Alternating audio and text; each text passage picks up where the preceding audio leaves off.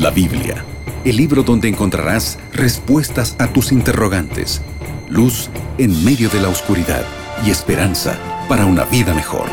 Aquí comienza Biblia Fácil. Una de las promesas más lindas que encontramos en la Biblia es sobre el regreso de Jesús. Dentro del mundo cristiano hay opiniones divididas no en que si vuelve o no vuelve Jesús, sino en cómo regresa Jesús. Hay muchos que han dividido la venida de Jesús en dos fases. La primera fase donde va a robar a su pueblo, eso se llama arrebatamiento secreto. Y la segunda fase, la venida de Jesús. Esto es lo que dice la Biblia.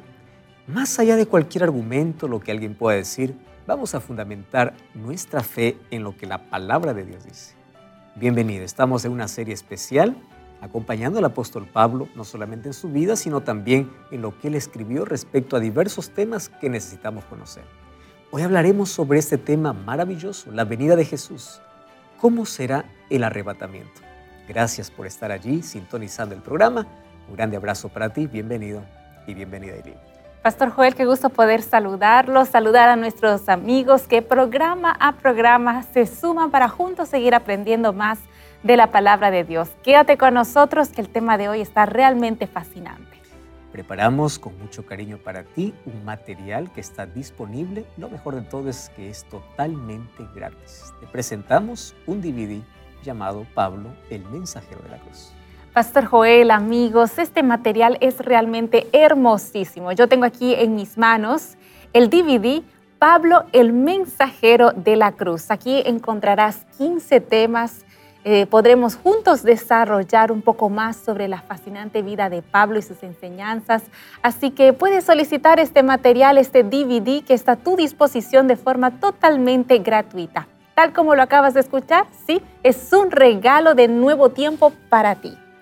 Puedes solicitarlo a través de nuestro número de WhatsApp, que es el más 5512 9810 1460, o a través de nuestra página web, estudielabiblia.com.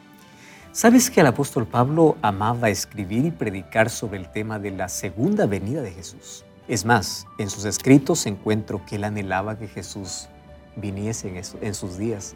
Por eso él decía, aquellos que quedamos vivos, porque él pensaba esperar a Jesús sin experimentar la muerte.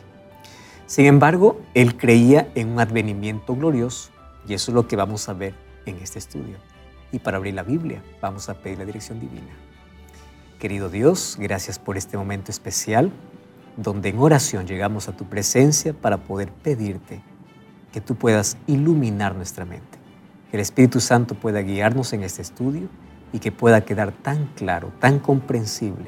Pero lo mejor de todo es que podamos prepararnos para el gran encuentro contigo. Gracias por la mayor esperanza que tenemos de tu breve regreso. Danos tu bendición en el nombre de Jesús. Amén. Siete respuestas a siete preguntas en siete minutos. Y así damos inicio a este segmento donde, bueno, juntos ya comenzamos a desarrollar el tema del día de hoy. Por cierto, ya el quinto episodio de esta temporada de Biblia Fácil titulada Pablo el Mensajero de la Cruz. Y como mencionaba el pastor Joel, el día de hoy estaremos viendo, conociendo, entendiendo, aprendiendo un poco más sobre la segunda venida de Jesús. Pastor Joel, ¿qué nos dice Pablo acerca de la venida de Jesús y cómo será precisamente este, este regreso de, de Jesús? Sabes que el apóstol Pablo, al escribir sobre la venida de Jesús, 1 Tesalonicenses capítulo 4, versículo 13 hasta el versículo 18, él escribe lo siguiente. Tampoco queremos, hermanos, que ignoréis acerca de los que duermen. Recuerdas que en el capítulo anterior hablamos que los que duermen es aquellos que murieron, porque la, la muerte es considerada como un sueño. Para que no os entristezcáis como los otros que no tienen esperanza. Porque si creemos que Jesús murió y resucitó, así también traerá Dios con Jesús a los que durmieron en Él, o sea, a los que murieron en Cristo. Por lo cual os decimos esto en palabra del Señor, que nosotros que vivimos, que habremos quedado hasta la venida del Señor, no precederemos a los que durmieron o a los que murieron, porque el mismo Señor, con voz de mando, con voz de arcángel y con trompeta de Dios, descenderá del cielo, y los muertos en Cristo resucitarán primero. Luego los que vivimos y los que hayamos quedado seremos arrebatados juntamente con ellos. ¿Qué cosa es lo que me llama la atención? En primer lugar, dice no seamos ignorantes. Esta es una palabra que puede ser muy fuerte, más es necesaria. No seamos ignorantes en cuanto a los que murieron. Eso es lo que está diciendo Pablo. Porque ellos están descansando en sus tumbas hasta cuándo? Hasta cuando Jesús regrese. Porque si creemos que Jesús resucitó, entonces Él trae vida a aquellos que creyeron en Él. ¿Qué significa morir en Jesús? Morir en Jesús significa aquellos que caminaron con Cristo, tuvieron una relación con Cristo, aquellos que aceptaron a Jesús. Esas personas serán resucitadas cuando Jesús vuelva. Luego vamos a ver de que hay dos resurrecciones en diferentes momentos. Pero los que resucitan primero, cuando Jesús regresa, son aquellos que murieron en Cristo. Luego, los que están vivos serán transformados. ¿Qué cosa es lo que me llama la atención aquí? Cuando Jesús vuelva, será el mayor evento de la historia. Dice que no será secreto. Para que las tumbas se abran y para que haya sonido de trompeta y para que los santos sean transformados. Esto es un evento glorioso. Y aquí Pablo habla de un arrebatamiento, pero no secreto. Un arrebatamiento glorioso entre los resucitados y los glorificados. Porque los que resucitan ya resucitan glorificados. Pero aquellos que esperan vivos a Jesús serán transformados y glorificados en ese momento. Nadie subirá antes que otro. Dice, juntos seremos arrebatados. ¿Para qué? Para poder encontrarnos con Cristo. Para Pablo estaba muy claro el asunto de que la venida de Jesús será un evento glorioso, no será secreto. Pastor, la Biblia es clara con nosotros al describir cómo será la segunda venida de Jesús.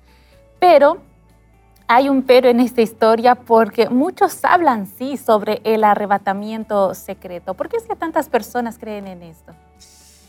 Mira, la Biblia es muy clara, es verdad, cuando habla acerca de cómo va a venir Jesús. Y antes de responder tu pregunta, Eli, yo quiero mostrar que la Biblia habla sobre cuatro características de cómo Jesús va a volver. Hechos capítulo 1, versículo 11 dice así, presta atención, varones galileos, ¿por qué miráis al cielo? Este mismo Jesús que ha sido tomado entre vosotros, así volverá como lo habéis visto ir. ¿Cómo Jesús se fue al cielo? De manera personal y de manera visible. O sea, Jesús va a venir de manera personal y de manera visible. Apocalipsis 1.7 dice, aquí vienen las nubes y todo ojo lo verá. O sea, no vendrá en secreto. Otra característica, 1 Tesalonicenses 4.16, ya leímos el texto que Jesús vendrá de manera audible porque los muertos resucitarán al sonido de la trompeta. Y Mateo 24, 30 y 31 dice que cuando Jesús venga, vendrá con todos los ángeles con él. O sea, de manera gloriosa. No hay nada secreto aquí. Todos los ángeles al sonido de trompeta y de manera visible y personal. Así vendrá la venida de Jesús. Entonces allí, ahí me has hecho una pregunta interesante. ¿Por qué muchos piensan que antes de la venida de Jesús habrá un arrebatamiento? Bueno, este es un pensamiento extraño porque divide la venida de Jesús en dos momentos. Y aquí viene el peligro. ¿El peligro cuál es? Aquellos que no fueron arrebatados tendrán una segunda oportunidad para salvarse. Porque después va a venir nuevamente Jesús para llevar a los que se arrepintieron. ¿Dónde está eso en la Biblia?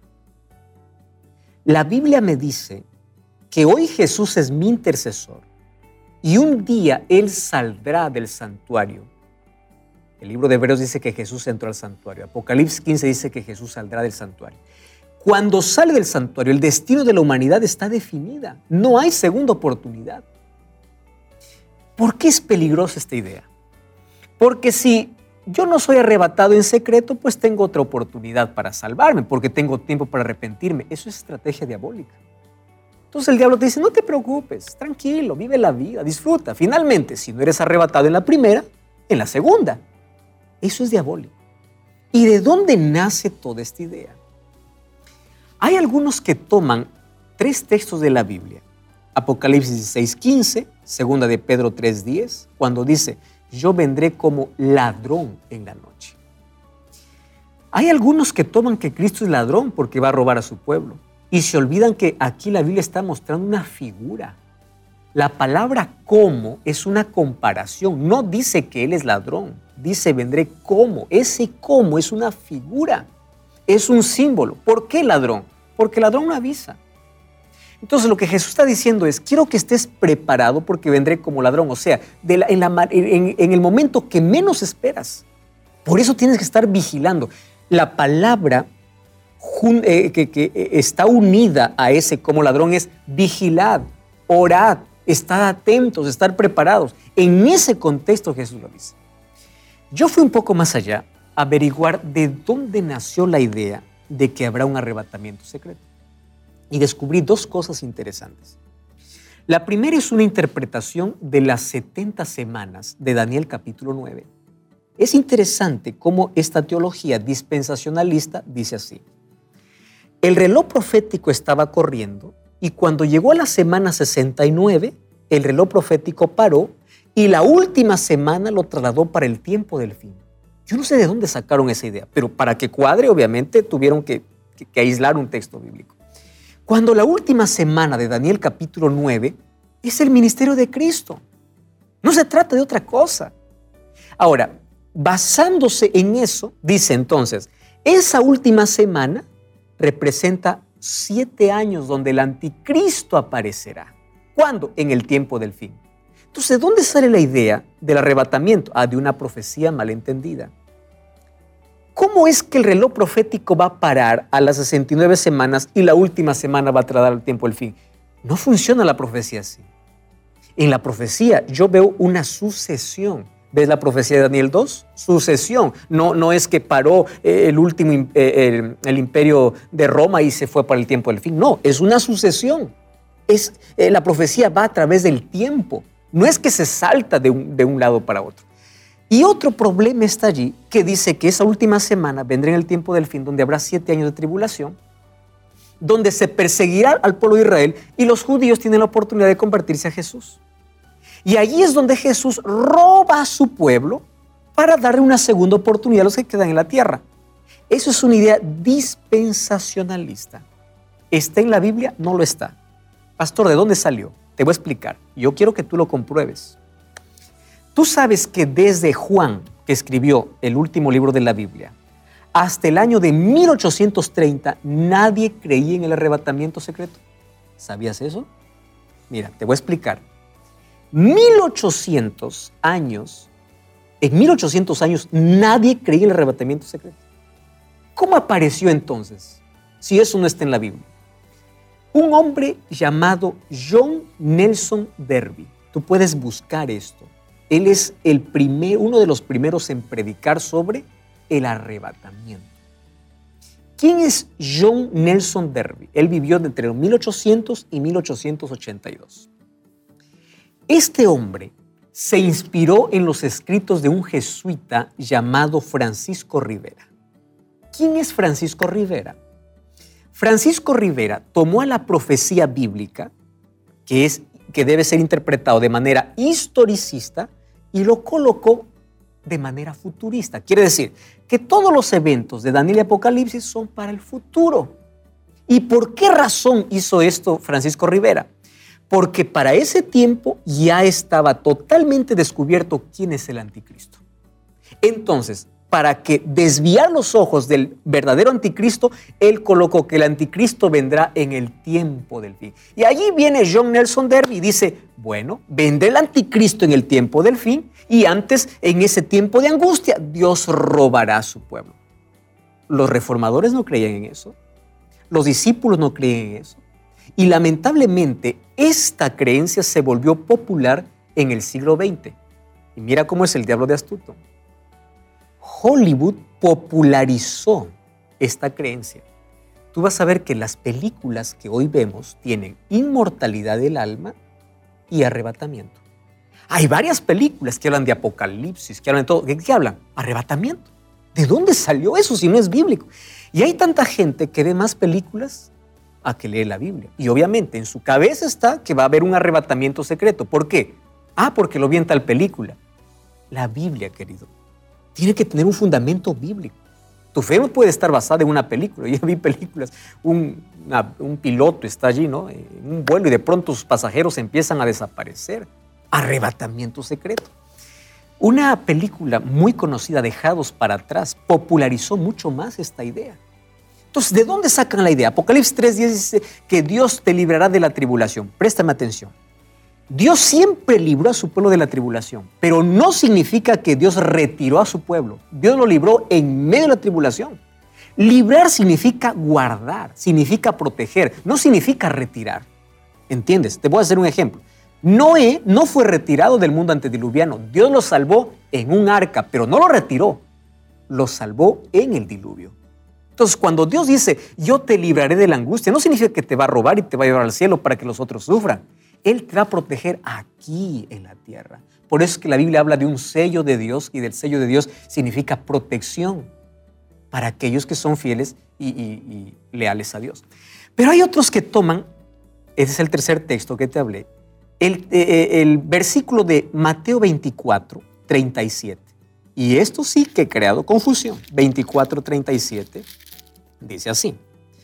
Más como en los días de Noé será la venida del Hijo del Hombre, porque en los días de Noé o en, los días antes del diluvio estaban comiendo y bebiendo, casándose y dándose en casamiento hasta que Noé entró en el arca.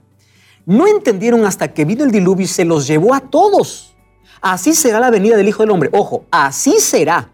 Y allí Jesús dice, dos estarán en el campo, uno será tomado, el otro será dejado. Dos mujeres moliendo un molino, una será tomada, la otra será dejada.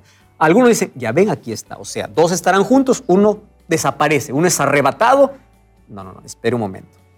Tenemos que leer el texto en su contexto. En primer lugar, si tú crees que de dos uno se salva, entonces el 50% de la humanidad está perdida y el otro 50% está salvo. Ahí ya estamos mal en cuestión de salvación, de acuerdo a la Biblia.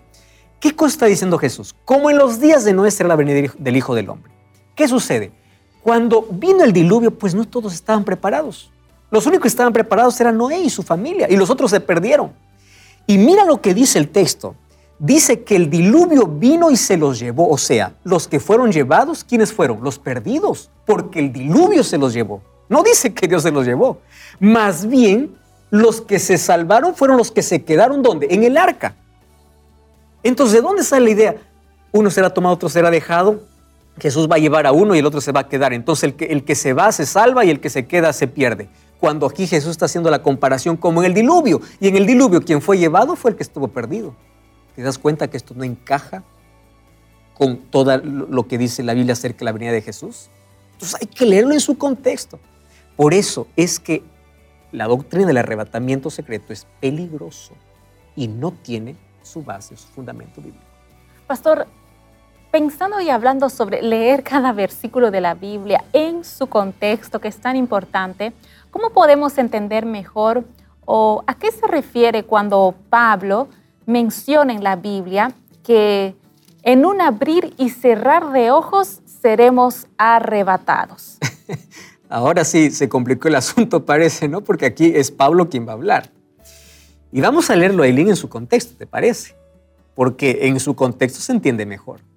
Mira, 1 Corintios 15, 51 dice, He aquí os digo un misterio, no todos dormiremos. Una vez más, dormir aquí significa morir, pero todos seremos transformados versículo 52.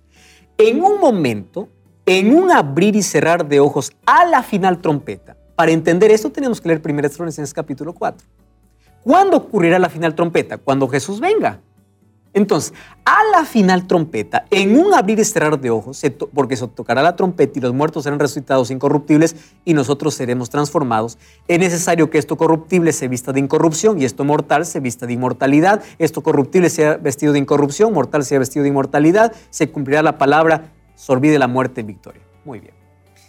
En un abrir y cerrar de ojos, dice, seremos transformados para ser arrebatados hay que ser transformados. La Biblia habla de un arrebatamiento, pero no en secreto, sino un arrebatamiento glorioso. El mismo texto de 1 Tesalonicenses capítulo 4. Alguien malinterpreta ese texto diciendo, en un abrir y cerrar de ojos desapareceremos. Eso no dice la Biblia. La Biblia dice que un abrir y cerrar de ojos seremos transformados para luego ser arrebatados. O sea, esto ocurrirá en la venida de Jesús. Pablo estaba cansado de luchar con el pecado. ¿Te acuerdas que cuando hablamos acerca del pecado, Pablo decía, el pecado mora en mí, lo que no quiero hacer, eso hago. Pablo está diciendo, yo estoy esperando la glorificación. Cuando Cristo me liberte de la presencia del pecado, de esta naturaleza pecaminosa. Entonces, ¿cómo será esa transformación? En un abrir y cerrar de ojos. Instantánea, momentánea. El poder de Dios se manifestará para poder transformar a todos aquellos que están preparados y luego arrebatarlos. O sea, el arrebatamiento en la Biblia es glorioso. ¿Y cuándo va a ocurrir? En la venida de Jesús. ¿Por qué dice arrebatamiento? Porque todos subiremos al encuentro con Jesús. Jesús no tocará la tierra, Jesús estará en el aire. Entonces ahí iremos al encuentro, seremos arrebatados para ir con Él y con Él iremos para el cielo, para vivir con Él y por la eternidad. A eso se refiere 1 Corintios 15. Pastor, hasta este momento en el programa hemos aclarado a la luz de la Biblia el concepto y lo que se dice sobre el arrebatamiento secreto, las características también que tendrá la segunda venida de Jesús, esta gran esperanza que guardamos en nuestros corazones. Por eso la pregunta que viene a continuación es para nuestros amigos y para usted también, pastor, porque queremos ver qué dice la Biblia, cómo nosotros, cómo nuestros amigos que en este momento nos están acompañando, cómo todos juntos podemos prepararnos para la segunda venida de Jesús. Mateo capítulo 25, Jesús contó tres historias para decirnos cómo tenemos que estar preparados. Mateo 25, 1 al 10, la parábola de las diez vírgenes. ¿Qué me llama la atención de esta parábola? Dice que el, el esposo demoró. Hoy hay una aparente demora de la venida de Jesús. ¿Cuándo va a venir Jesús? Parece que está demorando. Pero ¿qué sucedió? Todas se durmieron, solo que unas se durmieron preparadas, con aceite y sus lámparas, y las otras no. Entonces, la primera preparación se trata de una preparación espiritual. El aceite representa el Espíritu Santo, que tiene que buscarse cada día a través del estudio de la Biblia, a través de la oración. La manera como me preparo para venir a Jesús es teniendo aceite, es teniendo la lámpara, es viviendo de acuerdo a la voluntad de Dios. O sea, es una preparación espiritual. Luego Jesús cuenta la historia de los talentos a partir del versículo 14 del versículo 30. ¿Y por qué Jesús contó esta parábola? Porque es de otra manera de prepararme. Dios a todos nos ha dado talentos. ¿Qué tenemos que hacer con los talentos? Usarlos para predicar el Evangelio. Ahora, préstame atención aquí. La segunda preparación es una preparación misional, porque yo tengo una misión que cumplir en la tierra. Del momento que me encuentro con Cristo, yo tengo una misión. La misión de poder dar a conocer a, los demás sobre quién es Jesús. Y eso lo hago a través de los talentos que Él me da. Y hay una tercera manera de estar preparados, a partir del versículo 31 hasta el versículo 46 del capítulo 25. Dice que el Señor separará a los cabritos y a las ovejas. A algunos les dirá, venid bendito mi Padre, a otros, ustedes no os conozco porque tuve hambre, no me hice de comer, tuve sed, no me hice de beber. ¿Cuál es la lección aquí? Que nosotros nos preparamos sirviendo a los demás, porque cuando servimos a los demás, nosotros demostramos el amor de Jesús. Entonces, ¿de qué manera nos preparamos? Primero, hay una preparación espiritual. Así me preparo yo para el cielo. Segundo, hay una preparación misional. Así yo preparo a otros para el cielo. Y en tercer lugar, hay una preparación de servicio, donde yo muestro el amor de Jesús a los demás. Y el apóstol Pablo tiene un asunto interesante para decirlo. Romanos capítulo 13, versículo 11 dice así, conociendo el tiempo, es hora de levantarnos del sueño porque ahora está más cerca la salvación que cuando creímos. La noche está avanzada y se acerca el día. Desechemos las obras de las tinieblas y vistámonos de las armas de la luz. ¿Qué cosa está diciendo? Deja de dormir. ¿Qué significa dormir? Tienes que ser consciente del tiempo en que estás viviendo. Es hora de reaccionar. Cristo está volviendo. Tienes que estar preparados. Desecha las obras de las tinieblas y vístete de las obras de la luz. Pastor, cuando hablamos de la segunda venida de Jesús, si hacemos un recuento histórico, incluso dentro de nuestro contexto social, hemos visto que muchas personas han hablado sobre este tema, incluso han llegado a colocar fechas diciendo Jesús va a venir en tal fecha, en tal año. Y eso genera controversia, genera frustración también. La pregunta es, y para ver qué nos dice la Biblia, ¿cuándo vendrá Jesús? Mateo capítulo 24 habla de varias señales. Señales en la naturaleza, señales religiosas, que el mundo estará lleno de mentira, de confusión, señales políticas, habrá guerras, rumores de guerras, señales sociales, habrá inmoralidad, habrá indiferencia, falta de amor, señales, pestes, pandemias, miseria. Y hay varias señales, por ejemplo, las señales naturales y todas las señales que estoy mencionando, ya se cumplieron y algunas están cumpliendo hoy. Mas hay una señal, que es la última. Mateo 24, 14 dice que el Evangelio será predicado en todo el mundo. La última señal es la predicación del Evangelio. Por eso hoy más que nunca el Evangelio se predica. Dios permitió que los medios de comunicación puedan romper barreras y cruzar fronteras para que el Evangelio sea predicado. Mateo 24, 37 al 39 dice que antes de la venida de Jesús será como en los días de Noé. ¿Cómo eran los días de Noé? Cuatro cosas había en su generación. Violencia, inmoralidad, incredulidad insensibilidad. Esas cuatro cosas caracterizan hoy nuestra generación. Y Jesús dijo en Mateo 24, 32, cuando veas todas estas cosas acontecer, levantad la cabeza, porque ya estoy viniendo. ¿Cuándo va a volver? Hebreos capítulo 10, versículo 37 dice así, porque aquí un poquito y el que ha de venir vendrá y no tardará. ¿Qué cosa me gusta de ese texto? Espera un poquito, porque sin duda vendrá. Esperar me enseña a vivir por fe. Y la fe tiene que ser puesta a prueba, porque la fe tiene que brillar como el oro. Y para que brille tiene que pasar por el fuego de la angustia. Muchos cuando pasan por el fuego su fe se hace cenizas, mientras que otros brillan. La fe me enseña a vivir confiando en Dios, aun cuando no tenga todas las respuestas. Es vivir aceptando las promesas de Dios. Hay muchas personas que confían más en sus sentimientos que en las promesas de Dios. La fe me enseña a perseverar Van a haber días difíciles, días oscuros, días donde vas a tener tantas preguntas sin respuestas, mas continúa, Dios nunca te abandonó. No desistas, Cristo está volviendo. Hay tantos motivos para renunciar, lo sé. Hay tanto dolor, lo sé. Hay tantos motivos para dar la espalda, sí. Pero sigue confiando. Vivir por fe significa aprender a soltar nuestras cargas y nuestro dolor en las manos de Dios. Sabes, con certeza, así como Jesús cumplió su primera venida, cumplirá su segunda venida. En el calendario divino ya existe una fecha marcada, mas muy pronto se escuchará las palabras en el cielo. Llegó la hora. El banquete está listo, mis hijos necesitan estar aquí. La noche de este mundo cada vez es más oscura. Cada vez hay más dolor, más miseria, más crisis, muertes, nuevas enfermedades, pandemias que vienen para avisarnos estamos a las puertas. Cristo está volviendo. Este mundo está acabando. La naturaleza grita, pero el hombre está sordo para no entender.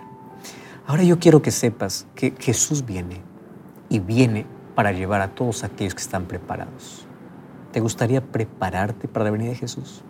Recuerda que Jesús vendrá en gloria y majestad y el arrebatamiento será glorioso y vamos a prepararnos para la segunda venida de Jesús. Si tú hoy quieres tomar esa decisión, tú puedes decir, yo acepto allí donde estás y yo quiero hablar contigo.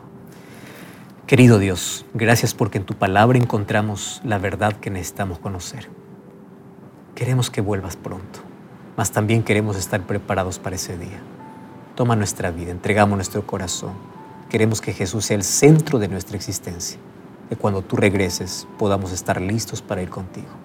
En el nombre de Jesús. Amén.